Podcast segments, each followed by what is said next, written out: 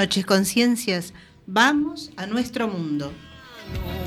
Y te siento, gente. Estamos en Cuac FM en el programa Simplemente Gente, programa sobre la diversidad cultural en Coruña y sobre los derechos de las personas migrantes. Hoy, miércoles 23 de mayo, Día Internacional para la Erradicación de la Fístula Obstétrica.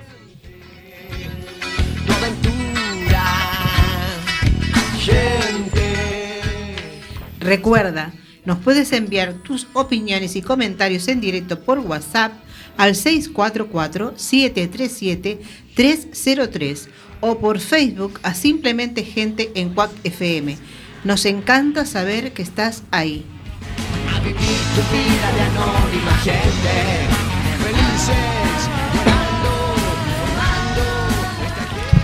Seguimos denunciando los vuelos de deportación de inmigrantes que realiza Europa por medio de la compañía Air Nostrum y Viajes Barceló.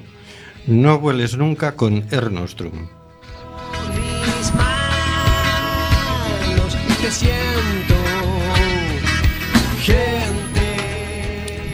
Tenemos en control al mago de las ondas, Carlos Reguera. Hola, Carlos. Chazán, hola amigos y amigas, vamos allá con una nueva aventura, hoy con muy buena gente, os lo recomiendo. Pues allá vamos. Más allá de la fibra óptica tenemos al señor García. Hola, señor García. Buenas noches, señorita Rossi. El gobierno de la bonanza se cae. En este caso, el exministro Zaplana.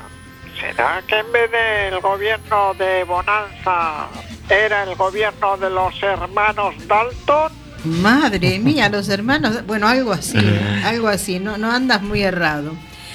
Y también tenemos a Oscar G, que nos va a pagar unos cafecitos y los aquí presentes. A los Bueno, aquí bueno, presentes. se pagarán. Si hay que pagarse, se paga. Sea, si no es por pagar, si no es por no pagarlo, si hay que pagarlo, se pagan. Bueno, Bueno, espérate a que formen gobierno. bueno, Pero, eh, eso eh, yo, que está complicado, eh, todavía. Espérate, Y, y yo sigo, no, sigo dejando abierta la puerta de que haya elecciones a la par en Cataluña y al Parlamento. Porque aunque ya parece que tenemos presupuesto, la cosa está que tiembla todo.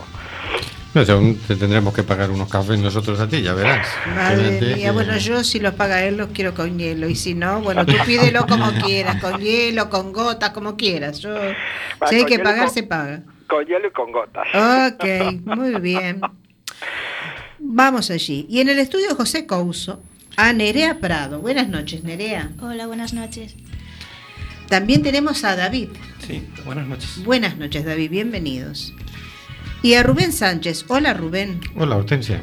Buenas noches. A una servidora, Hortensia Rossi, que hará lo posible para que fluya este amordazado programa número 199, porque aunque no lo quiera el Congreso de los Diputados, seguimos amenazados por la ley Mordaza.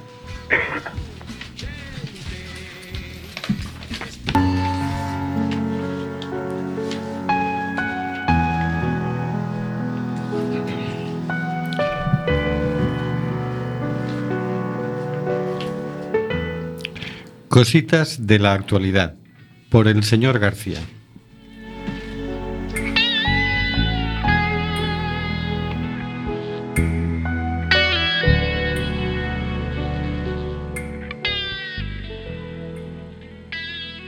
Con motivo de la campaña de la Declaración de la Renta 2017, iniciada a principios de abril, comienza también la campaña de objeción fiscal al gasto militar, promovida por distintos grupos pacifistas y antimilitaristas. Nos dicen desde la página de web presenza.com. Ecologistas en Acción anima a la ciudadanía a participar en la campaña de objeción fiscal al gasto militar y expresar así su rechazo a sostener el ejército y otros cuerpos armados. La objeción fiscal es la no disposición a colaborar con el Estado en los gastos de preparación de guerras y mantenimiento de la estructura militar, desobedeciendo activamente en el momento de realizar la declaración de la renta IRPF. Consiste técnicamente en aprovechar la declaración para desviar una parte de la totalidad de nuestros impuestos a un proyecto que trabaje en la defensa de una sociedad solidaria. Según el informe sobre gasto militar de 2018 del grupo antimilitarista Tortuga, el gasto militar en el Estado español asciende a más de 32.000 millones, buena parte del cual está oculto en distintas partidas y ministerios distintos del de defensa. La política de defensa española basada en el endeudamiento para la compra de armas ha ido generando una deuda militar insostenible e impagable. Según Enrique Quintanilla, portavoz de Ecologistas en Acción, esta deuda ha sido asumida en nuestro nombre por una élite de intereses perversos, donde se mezcla la industria militar y los señores de la guerra. Las puertas giratorias que han situado, que han situado altos cargos en los diferentes departamentos políticos que tomaron las decisiones y nuestra clase política militarista. El gasto militar ha ido en aumento en los últimos años y la intención del Ministerio de Defensa es que continúe en aumento hasta duplicarse en los próximos siete años. Para Quintanilla, este, esta enorme cantidad de recursos públicos destinados al gasto militar resulta aún más escandalosa en el contexto de recortes presupuestarios en servicios y prestaciones sociales y de aumento de las desigualdades en el que nos encontramos.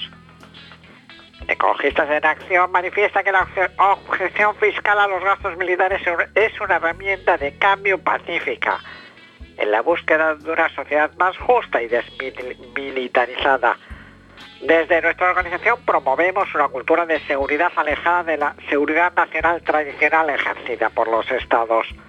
Apostamos por un modelo de seguridad humana que defiende el derecho a una vida libre de violencia, incluida la violencia heteropatriarcal, el derecho a una vida libre de miseria y libre del miedo, señala Quintanilla. En esta campaña se invita a quienes realizan la declaración de la renta a expresar su rechazo a sostener el gasto de preparación de las guerras, represión a la sociedad civil, mantenimiento del ejército y otros cuerpos armados. El cómo, negándose a pagar a Hacienda una cantidad igual a la que en proporción va a estos destinos, según los presupuestos generales del Estado, y desviando este dinero, este dinero hacia una finalidad social y ecológicamente beneficiosa. Tres cosas. Una, hoy uh, salía un vuelo de deportación a Mauritania y Senegal. Ya no llegamos a tiempo de avisar a nadie porque era hoy que lo vamos a hacer. Y la semana pasada no lo sabíamos. Eh, otra cosa, nos ha llegado un primer mensaje por WhatsApp de Nuria. Hola a todos y todas. ¿Qué es un café con gotas? ¿Gotas de qué? ¿De leche o alcohol? Aquí en Galicia las gotas son siempre de alcohol. Acá siempre, siempre, sí. Tú en el bar pides un café y te dicen, ¿quieres unas gotitas? A no ser que pidas un té con limón y te le echas una gotita, pero si no las gotas son siempre... Pues sí, estimada Nuria, las gotas son siempre de alcohol. Y, tre y tres, eh, eh, Oscar, ¿tú sabes cómo es la objeción fiscal? Es decir, si yo ahora me niego a ingresar, suponte, mil euros y se los dono a Campa, ¿qué, me, ¿qué me, pasa? Hombre, pasar, pasar en el momento que los ingreses, nada. Eh, voy a poner en el Facebook eh, las instrucciones del ah. grupo Tortuga. Tortuga, que es el que, el que, el que lleva tiempo eh, con esta iniciativa. Básicamente voy a hacer un resumen, es, pues a ti te sale a ver, eh, los impuestos no es que te salga a pagar siempre la declaración, pero a veces te sale a devolver, pero hay un porcentaje de impuestos de las retenciones, por ejemplo, que o sea, hay un porcentaje de impuestos que va destinado al gasto militar. Pues tú de ese, porque si no me iba a ir ya por porque lo acaba de tirar monte. Pues de ese porcentaje, de lo que la cuota que te salga a ti, por ejemplo, a ti te sale mil, pues dices, el porcentaje es el 7%, pues de mil el 7% son 70 euros, si he hecho bien la cuenta. Pues tú esos 70 euros los ingresas a la entidad que tú quieras. Y en la declaración hay una casilla que pone em, en, los últimos apartados que pone eh, retenciones y pagos a cuenta. Pues tú pones ahí, en una de esas casillas, 70 euros, que ya los has pagado. Entonces, te va a salir una diferencia de 70 euros a- de pagar a menos a Hacienda. Hacienda te llamará y te dirá, pero a ver, tú, estos 70 euros, ¿a quién se los has pagado? O si no te llama, tú te adelantas y aquí haces una diciendo, yo en mi declaración he puesto es que he ingresado estos 70 euros a esta entidad y aportas el justificante de la entidad a la que has aportado el ingreso bancario y Hacienda pues hará lo que estime oportuno. Normalmente, dependiendo de las cantidades, pues dice, vale, aceptamos pulpo como animal de compañía, o sea, no te hacen nada. Si ven que es una cantidad muy importante, pues a lo mejor te dirán, no, no, estás incumpliendo la ley, el artículo tal y cual y tal. Así que tú tienes que pagar lo que tienes que pagar. Y luego eso, pues lo podrás declarar con la deducción por donativos o lo que sea. Pero eh, eso, dependiendo de la cantidad, te van a hacer una revisión o no te van a hacer una revisión. Es lo que con lo que quería acabar yo el, el tema. Sí, otro, otro dato es que siempre es complicadísimo saber cuánto se está gastando el gobierno en, en defensa porque va son partidas muy ocultas, ¿no? Imagínate, por ejemplo, eh, el gasto que va a hacer este año en vuelos de deportación es de defensa, no es de defensa. Eh, ciertas compras de armas, algunas son para la policía, otras son para el ejército, cómo se, se meten las partidas. Y, y siempre los que andan estudiando el tema mm, comentan eso, que es que es muy complicado saber el total porque es que va en partidas ocultas. A veces va mezclado con cosas, armas con cosas que no son armas. Que no son y, armas. y bueno, siempre, siempre es, es ese el tema. Lo que sí es muy llamativo es que eh, aumente el gasto de defensa en época de recortes, cuando están diciendo es que no llega para. Cuando están retrasándote la risga, tú pides la risga, pues te empiezan a pedir más papeles y más papeles para no pagártela este año y pagártela el año que viene. Sí, y o- así todo. o ¿no? nunca. o nunca. Y, y mientras van recortando cosas necesarias, pues hay que tener a los militares contentos de que la pistola que tienen sea nueva, que yo lo entiendo, que yo también si fuera militar querría tener buenas herramientas, pero primero comer y luego tener la pistola último modelo, ¿no? Bueno, Digo hay que, yo. hay que estar listos para las guerras. Hay que Hombre, estar y más, y más teniendo en cuenta que ahora mismo oficialmente en España no hay ningún, no está inmersa en ningún conflicto, En conflicto. armado, que yo sepa, vaya. Eh, se están apoyando a otros países porque sabemos que hay militares en Afganistán, en Irak no sé si queda alguno, también en, no sé, en algún país africano, no recuerdo cuál, que hay guardias civiles eh, aleccionando a los, a los cuerpos y fuerzas de seguridad de- del Estado de esos países, pero oficialmente no, no estamos en guerra con nadie, ¿no? Bueno, o sí. Sí. A lo mejor con nosotros mismos. Vamos a escuchar El prisionero de Hacienda, de Puturro de Fua.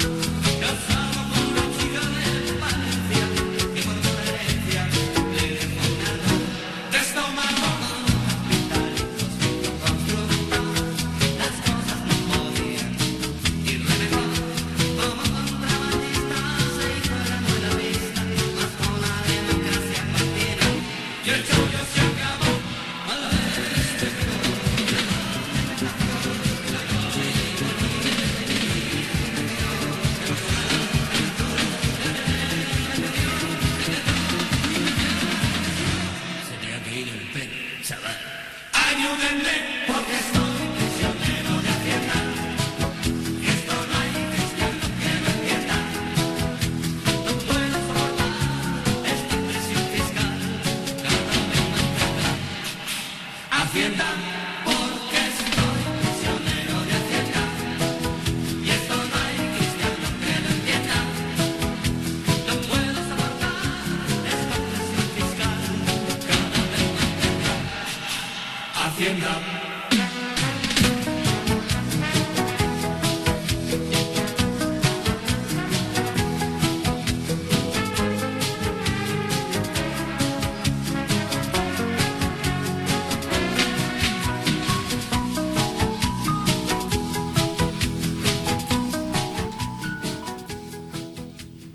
Estamos en el programa Simplemente Gente en Cuac FM. Puedes oírnos en cuacfm.org, también con la aplicación de Cuac desde tu móvil o tablet. Y también nos puedes enviar tu mensaje por Facebook a Simplemente Gente en Cuac FM. Envíanos tu mensaje. Nos encanta saber que estás ahí. Y nos acaba de enviar un mensaje Maribel Nogué por Facebook. Hice un poco tarde, pero ahí estoy. Bienvenida, Maribel. Hola Maribel. Y Nuria por WhatsApp nos dice, Jolines, ¿cómo estáis con Hacienda hoy? No me estáis dejando desconectar.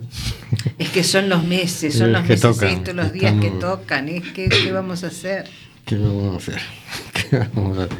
Bueno, tenemos hoy con nosotros a Nerea Prado y a David Facal, voluntarios en la edición anterior de Acampa. Y esperamos que este año también.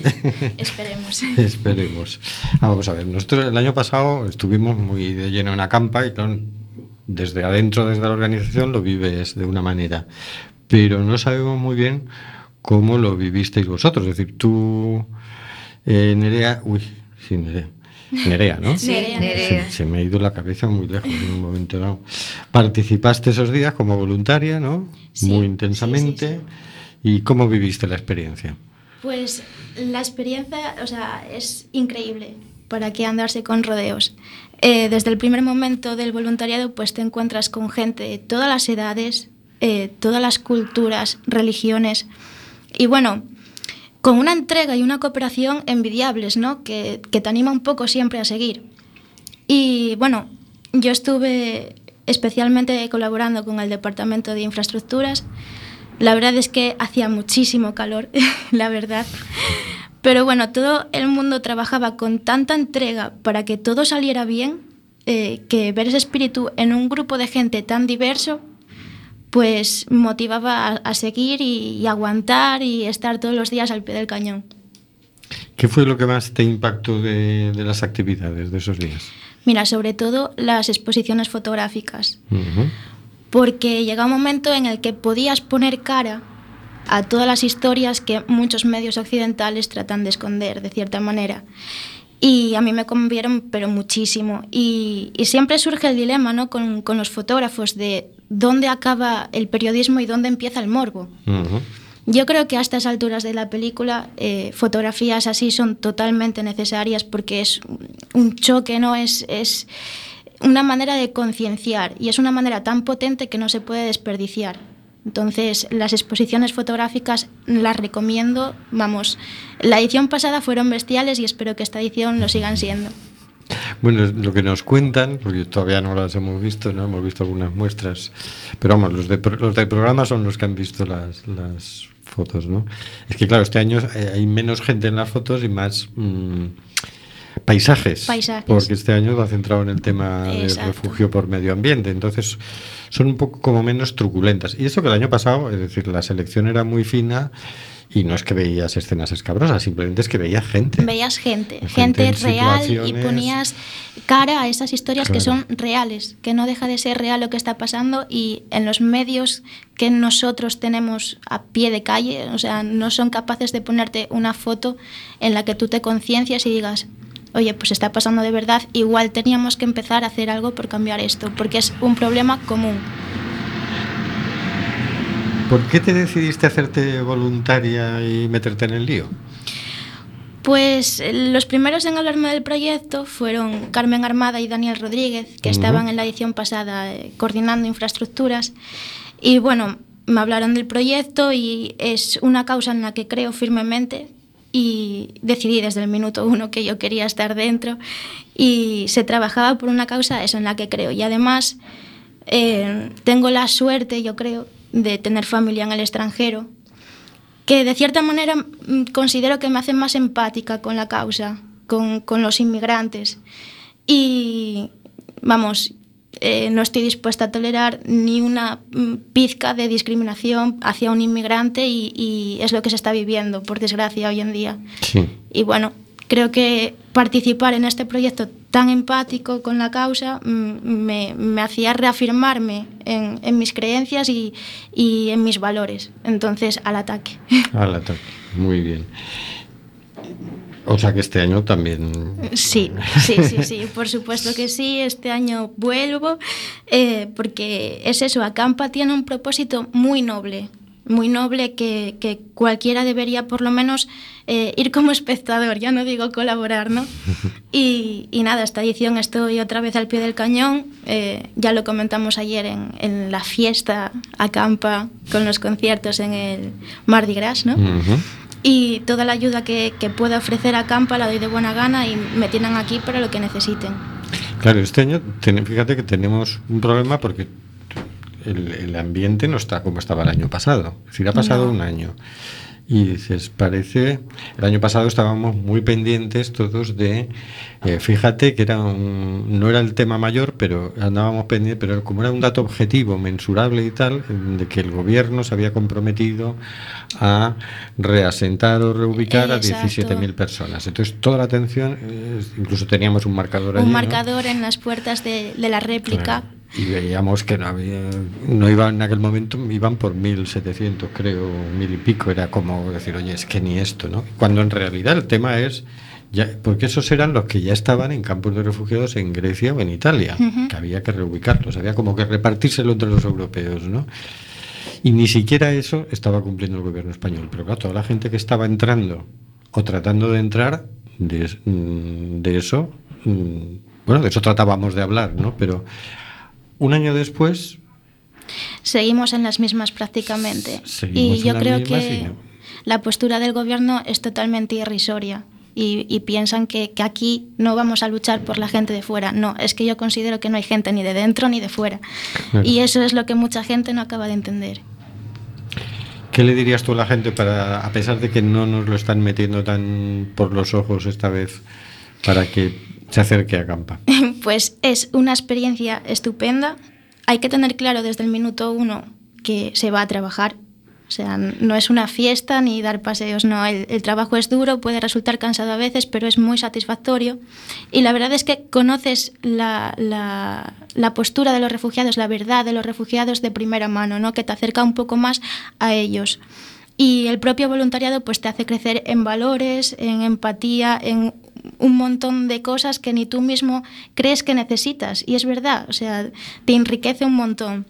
Y, y siempre al final eh, acabas y, y te sientes orgulloso, pues eso, de tu pequeña aportación, de tu pequeño granito de arena que poco a poco van siendo muchos granos de arena, igual conseguimos algo, ¿no? Entonces, lo recomiendo al 100% y invito a toda la gente que quiera animarse este año que se ponga en contacto con, con Acampa, con cualquiera, O sea, con cualquiera de Acampa, estamos en redes sociales eh, y, y nada, adelante que merece la pena.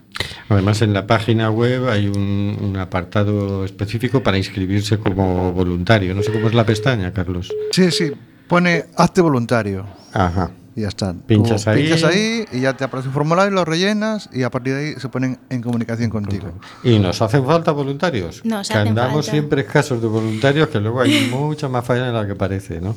Pero el año pasado fue una de las notas más positivas de Acampa, era el, el El buen tono de los voluntarios, qué maravilla, todo el mundo quedó encantado con Sí, yo recuerdo que se hizo la encuesta ¿no? de, de cosas a mejorar, cosas que, que te gustaron, y el hecho de que, de que me dijese, no, no me acuerdo la verdad ahora, oye, mira, mira lo que está poniendo la gente, que estamos repasando las encuestas, un 10 al voluntariado, Ajá. que siempre estáis con una sonrisa. Pues eso después de días y días de calor, de trabajo, de esfuerzo, de ir a comerte un bocata y que no te apetezca levantarte para decir, tengo que ir, pues, pues es muy satisfactorio y- y te llena.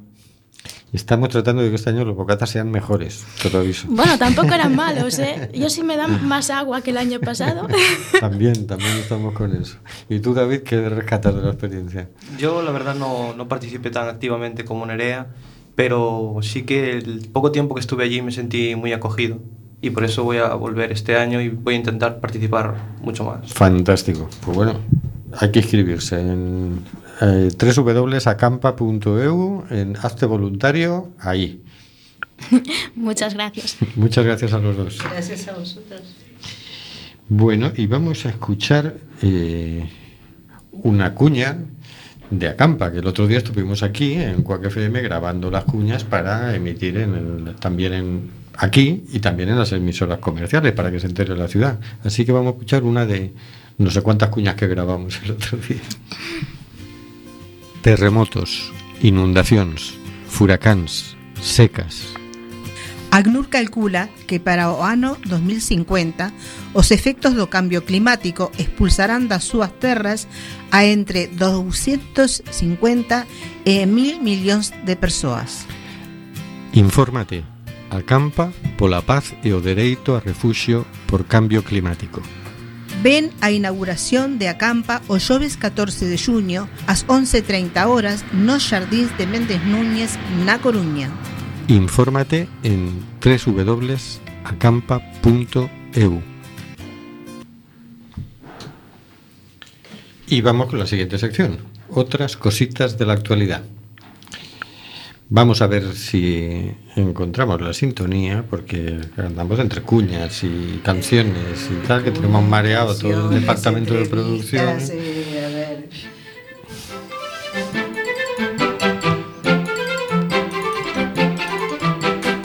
Otras cositas de la actualidad, por Hortensia Rossi. Y Rubén Sánchez.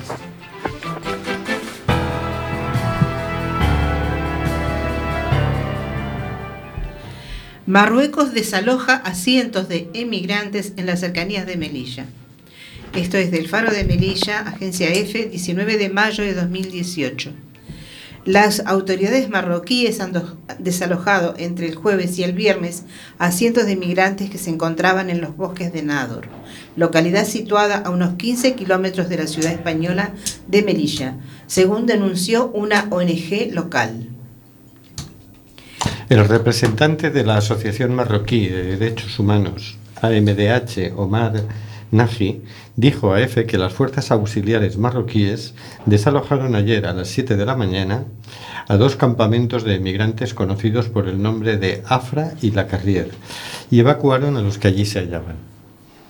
Otros dos campamentos fueron desalojados hoy en la misma hora de Bloronagi, quien añadió que las fuerzas auxiliares destrozaron sus tiendas de campaña fabricadas con plásticos, así como las pertenencias de estos emigrantes que tienen diferentes nacionalidades subsaharianas. Hay que señalar que esto sucede en el contexto de que el día anterior había estado el ministro de Exteriores, el señor Dastis, en Marruecos y había declarado que había que reconocer y valorar lo bien que estaba cooperando Marruecos con España Lo en bien. temas de migración. Entonces, esta es la forma de colaborar. A los que se agrupan y acampan para esperar el momento para saltar la valla, pues correrlos a, a gorrazos y cuando no, directamente llevarlos al desierto. Eh, para eso se le paga a Marruecos, eso se le llama externalización de fronteras y de eso está muy orgulloso el gobierno español. Bueno, y ahí eso, eso de gasto, ¿cómo va? Como defensa. No lo sé, sí, defensa de la frontera, supongo, no sé. O sea, pero esto también me trae ahora mismo a lo que estaba diciendo Nerea. Eh, si habláramos de estas cosas y no, a lo mejor mucha gente no hubiera participado de Acampa y de la exposición fotográfica, no tendría una clara idea de qué, de qué cosa estamos hablando exactamente. ¿no? Porque claro, lo estamos leyendo y como esto es lo que es la radio, ¿cómo se visibiliza esto? Gracias a justamente... eh, a estos eventos como Acampa. Muy bien. Vamos allá. Un órgano que controla a Frontex alerta de los riesgos para los derechos humanos de su alianza con Libia para frenar la inmigración. Del diario.es, Gabriela Sánchez, 10 de mayo de 2018. Las críticas suenan cada vez más cerca del seno de la Unión Europea. El Foro Consultivo de Frontex sobre Derechos Fundamentales, un órgano independiente encargado del monitoreo de sus operaciones, ha solicitado a la Agencia de Fronteras la realización de una evaluación de riesgos antes de ejecutar cualquier alianza con terceros países, en particular la impulsada con Libia para frenar los flujos migratorios hacia Europa. Es una de las recomendaciones incluidas en el informe anual del Foro Consultivo creado por la Agencia de Fronteras de la Unión Europea, Frontex, en 2012 con el objetivo de asesorar de forma imparcial al director ejecutivo de Frontex y a su órgano de gestión sobre asuntos relativos a los derechos fundamentales durante sus operaciones de control migratorio.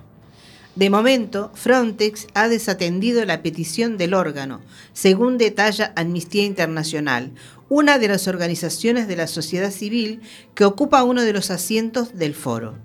Este análisis de riesgo no se ha concretado.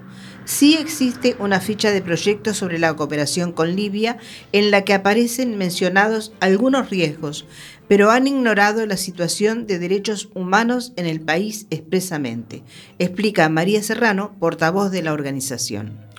Los acontecimientos y la nueva legislación en Hungría han incrementado aún más los riesgo- riesgos de que Frontex esté implicada en graves violaciones de los derechos fundamentales, ha concluido el informe. Esta es una de las recomendaciones más fuertes del foro.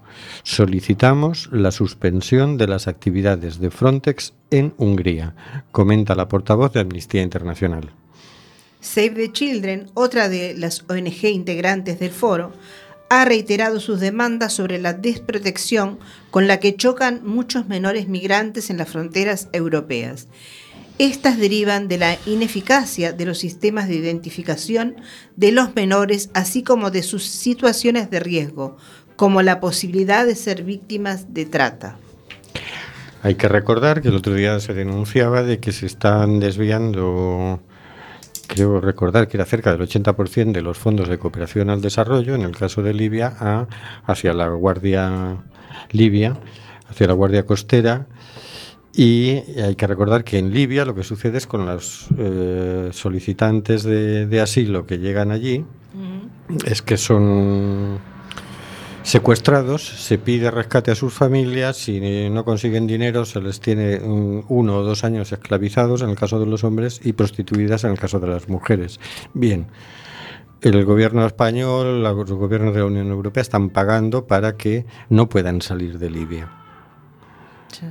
Y además con fondos de cooperación al desarrollo. O sea, claro. Vale. Es para, que se- para lo que se les da el dinero, ¿no? Para que contengan, se arme una frontera ahí. Claro, eso no consta como gasto de defensa, consta Eso como será- cooperación al desarrollo. Ah, vale, vale, gracias. Bueno, está muy bien. Y seguimos porque esto es de no, de no parar. ¿eh? El encierro de inmigrantes se extiende a Badalona, del periódico día 20 de mayo de 2018. Anunciaron ya el primer día que su objetivo era extender la protesta por los barrios y por el área metropolitana. Empezaron por la Escuela Massana de Barcelona, en la Plaza de la Garduña, hace un mes. La semana pasada se instalaron también en la iglesia de Sagat Cor del Poblenou. Y este lunes tienen previsto ocupar un local de Badalona. El objetivo, exigir más y mejores derechos para los inmigrantes. La cita es a las 18 horas en el Centro Cívico La Salud. Desde ahí partirán a pie hasta el equipamiento en el que tienen previsto instalarse. No han querido concretar cuál, por razones obvias. A través de un comunicado, la plataforma que apoya este movimiento asegura que es un proceso natural, puesto que las personas migradas de Badalona y Santa Coloma son también discriminadas por la ley de extranjería y el racismo institucional. Esta movilización cuenta con el apoyo de entidades como SOS Racisme, Papeles para Todos, Caminantes sin Fronteras, Sindillar o la coordinadora Ubrim Fronteras. Los impulsores justifican la expansión de la ocupación a Badalona porque en esta ciudad miles de vecinos se encuentran sin papeles por la práctica imposibilidad de conseguir un contrato de trabajo de un año de duración. También porque miles de familias no pueden reagruparse o han de permanecer en la clandestinidad por la enorme dificultad de conseguir una nómina o un alquiler que cumple con los requisitos. Además de los encierros, los impulsores han convocado una manifestación el domingo 27 de mayo, 12 horas, Plaza de Cataluña, contra las políticas en materia de inmigración. Bueno, esto me parece una buena noticia de que empieza a haber respuesta por parte de los afectados. Eso. Me parece una, una gran noticia. Pasemos a la siguiente. Bueno, pasemos. Eh, que no me dejaste ni siquiera Ni hidratar, pero bueno, nada, ya se acabó. Una investigación periodística denuncia violaciones a trabajadoras inmigrantes en los campos de fresas de Huelva. Una investigación periodística de la revista alemana Correctiv y BuzzFeed News denuncia presuntas agresiones y abusos sexuales a trabajadoras cometidos por sus supe- superiores en los campos de fresas de la provincia de Huelva. Estas mujeres son, en su mayoría, migrantes y se encuentran en condiciones de extrema precariedad. Según, según los datos de la investigación que publicó BuzzFeed en español este viernes, 28 temporeras en España, Marruecos e Italia, los tres países que protagonizan el reportaje, han declarado haber sido acosadas sexualmente o violadas por sus superiores. Todas las mujeres entrevistadas en estos tres países, más de 100, han afirmado haber sufrido abusos verbales, insultos y humillaciones durante la realización de su trabajo.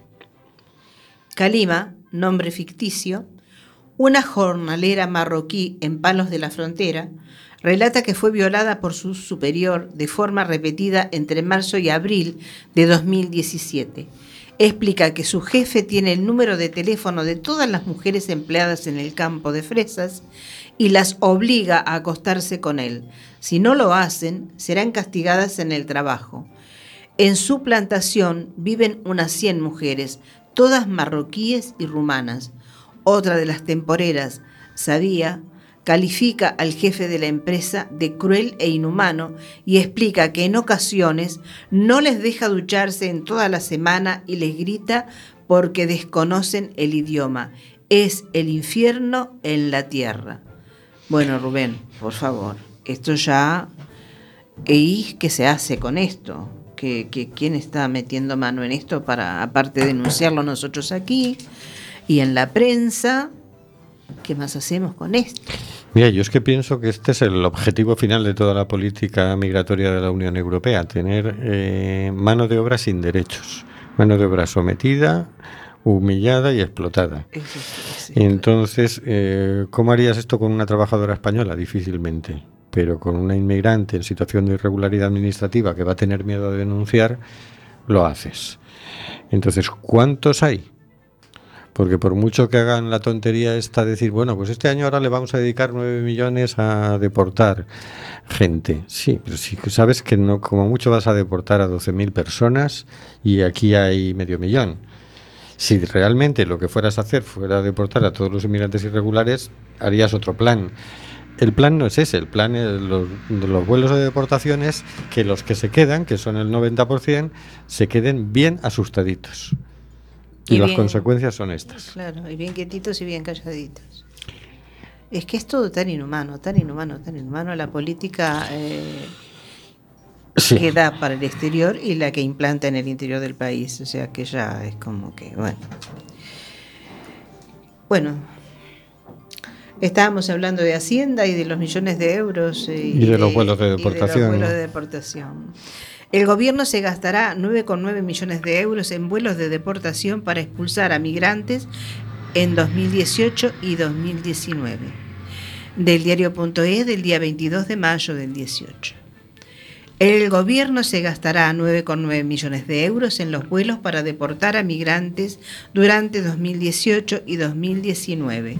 El Ejecutivo ha adjudicado el contrato a la Unión Temporal de Empresas, UTE, formada por Air Europa, Aeronova y. Swissfer.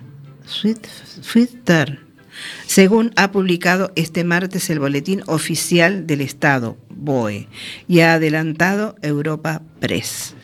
En el contrato se incluyen los vuelos que el Ministerio del Interior utilizará en los próximos 18 meses para trasladar bajo custodia policial a ciudadanos extranjeros a diversos puntos de España y desde estos expulsarlos de forma forzosa a sus países de origen. A ver, desde, la, desde primera hora, pero sobre todo después del mediodía, centenares de jóvenes se agolpaban ante los barrotes que componen la valla del puerto de Patras en el oeste. ¿Esto corresponde? Esto es otra noticia. Esta que es otra noticia que no tenemos titular. Pero bueno, también trata sobre el tema de los refugiados, ¿no? Sí, pero comentemos antes la anterior porque es curioso Claro, es que han- me encontré con...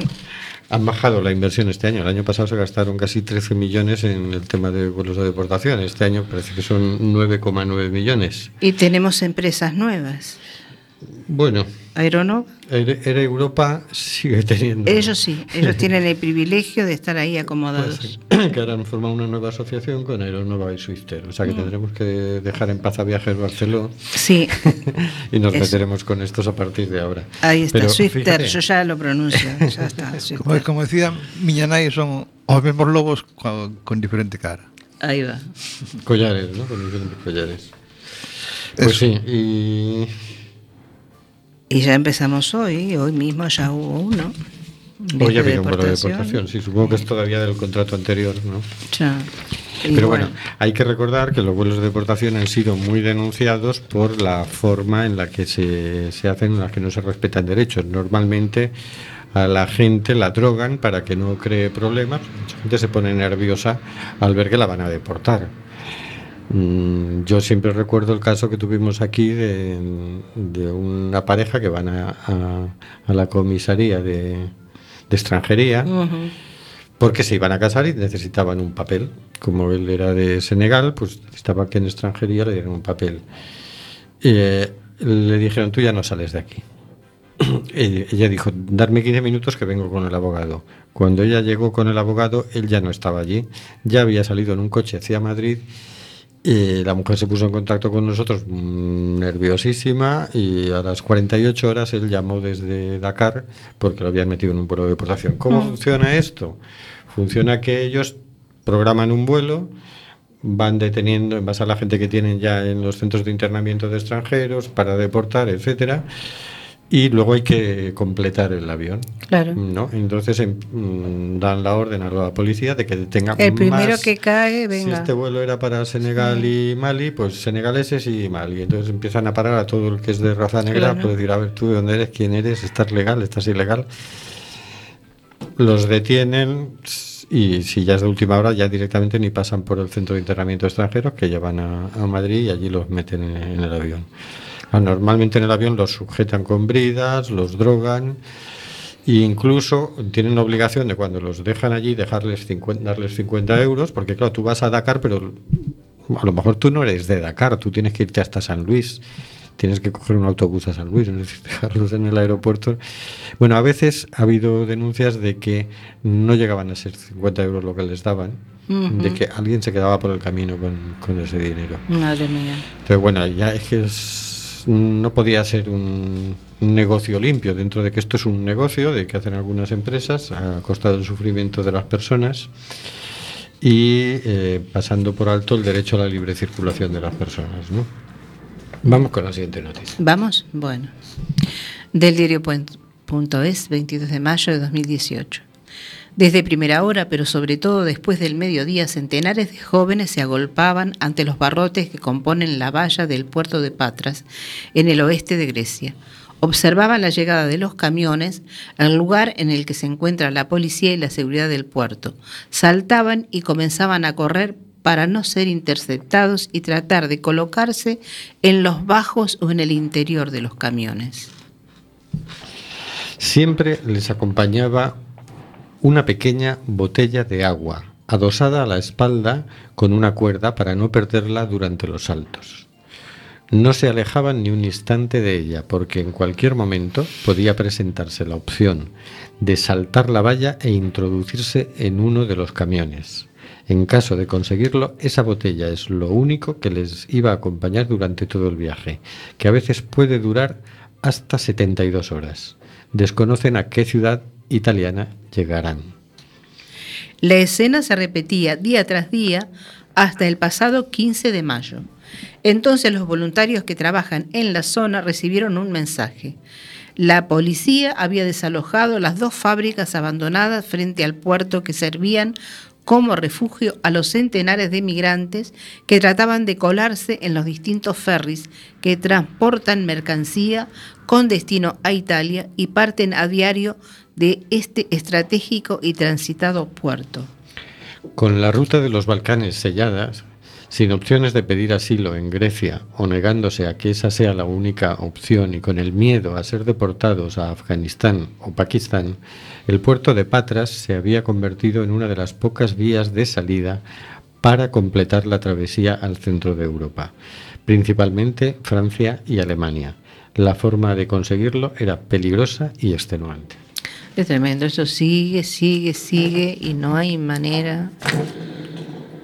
Y bueno, ahora se vino el verano y luego Y ahora aumentará el intento de entradas por el, El mar Mediterráneo, sí. por todas partes. Sí, sí, sí. sí. Es tremendo. esto. Tal como lo tienen cerrado en Libia, se prevé que entren- traten de entrar más, nuevamente más por aquí, por España, ¿no? Porque Grecia y Italia parece que están selladas, ¿no? Pero lo que sí han conseguido es sacarlo de delante de la vista. Ya no. Lo que sí vi hoy en la tele, oh, Sorpresa. sorpresa, es que Open Arms, Open Arms ha formado a nueve este, personas que llegaron en las pateras y los ha formado como salvavidas y van a empezar a trabajar ahora mismo creo que en las playas y eso me pareció una cosa Qué fabulosa fantástico, ¿verdad? les hicieron una nota a este y estaban contentísimos Eh, em- eso me pareció loable digo poquitas cosas no pero cómo se intenta recuperar, aunque sea mínimamente, a algunas personas. Qué genial. Y estaban felices, estaban felices. ¿eh? E incluso había un sudamericano que me llamó la atención poderosamente. Sí, no, no me acuerdo de qué país, pero había un sudamericano también en el, en el grupo. Y bueno, ellos llegaban, habían llegado en pateras y, y se Y habían puesto en ese... Fíjate. Menos mal que hay alguna historia con final feliz, porque vamos, que es que mm, hoy te he llenado de disgustos, ¿eh? No, pero hay otra que no te la conté porque no me acuerdo bien los detalles. ¿eh? Bien. Pero aquí la documentación es imprescindible. ¿eh? Pues muy bien, por eso mismo. Si no tengo papeles, sin papeles. Nos comenta Nuria, con la de cosas buenas para esta gente que se podría hacer con esos millones, con los de los vuelos de deportación. Pero claro, son millones que pierden las grandes compañías aéreas. Los Obviamente. millones ya sabemos para quién son, ¿no? En fin. Bueno, confiamos en que resistan los de nuestros amigos de Proactiva Open Arms, nuestros amigos de ProEmaid, Elena Maleno, no nos olvidamos de, de los que sabemos, por lo menos, porque ellos son nuestros ojos, ellos son los que Ellos nos dicen la- lo que está pasando, claro. ¿no? Y claro, ellos ven hasta donde pueden. Leí el otro día, ya lo traeré mejor documentado, pero había un proyecto para eh, llenar de drones el Mediterráneo para poder vigilar mejor. No en el sentido de que no vengan, sino en el sentido de poder auxiliar a los que están naufragados, porque es difícil de imaginarlo, ¿no? Pero el, el mar es inmenso. un- Ya. Una patera a la Pero a ver deriva si- no, a ver- no a ver. necesariamente la ven nadie nunca. A ver si y se le permite, si se permiten, si no van a decir que no, que el espacio no se puede. Este, a ver, violar con los drones, por ejemplo. Bueno, si es una herramienta de salvamento, pues igual que los barcos navegan, Ah, porque los drones no van a poder volar, ¿no? bueno, ya verás tú. ¿Por qué no van a poder volar? También pueden navegar. También, bueno, sí, sí, sí, claro, Claro. que sí. Hoy Sí, veía sí. yo en la televisión, creo que era en, en Londres o así, que habían sacado un, un prototipo de como de taxi acuático. Sí. Entonces se veía el, el bicho, Sí, sí, sí. que era sí. como una especie de coche. Tenía como unas una patitas finitas así. Unas patitas y iba. Y- bueno, Bueno, vamos a escuchar otra canción, ¿no? Tenemos por ahí una canción que, que dé la bienvenida.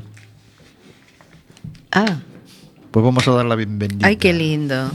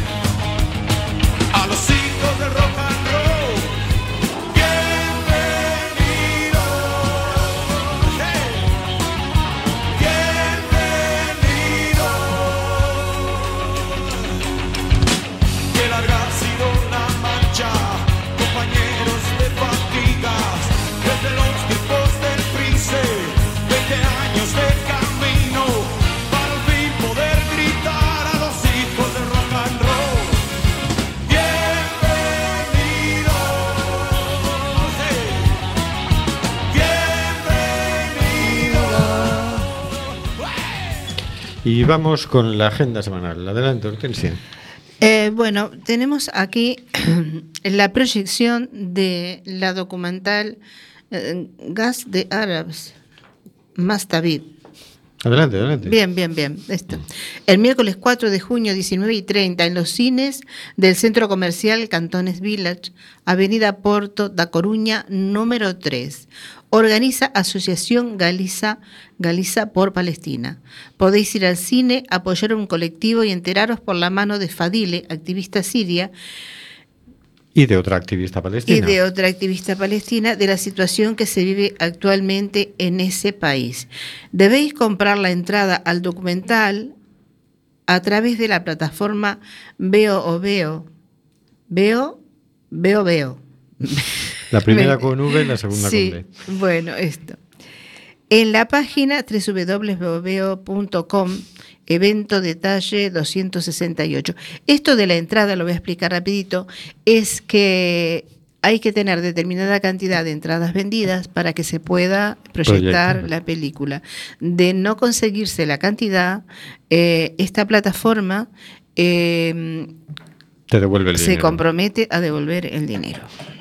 Bien, la cosa es que se pueda proyectar, o sea que Exactamente. Pero bueno, son 40 entradas, o sea que facilito. facilito. La cosa Sí. es llegar a tiempo para no quedarse sin, sin asiento. Eh, claro, Claro, hay que solicitar. Ya tenéis que estar, venga, desde casa ya, ya tenéis hay que estar, sí, todo el con él, mundo. exactamente.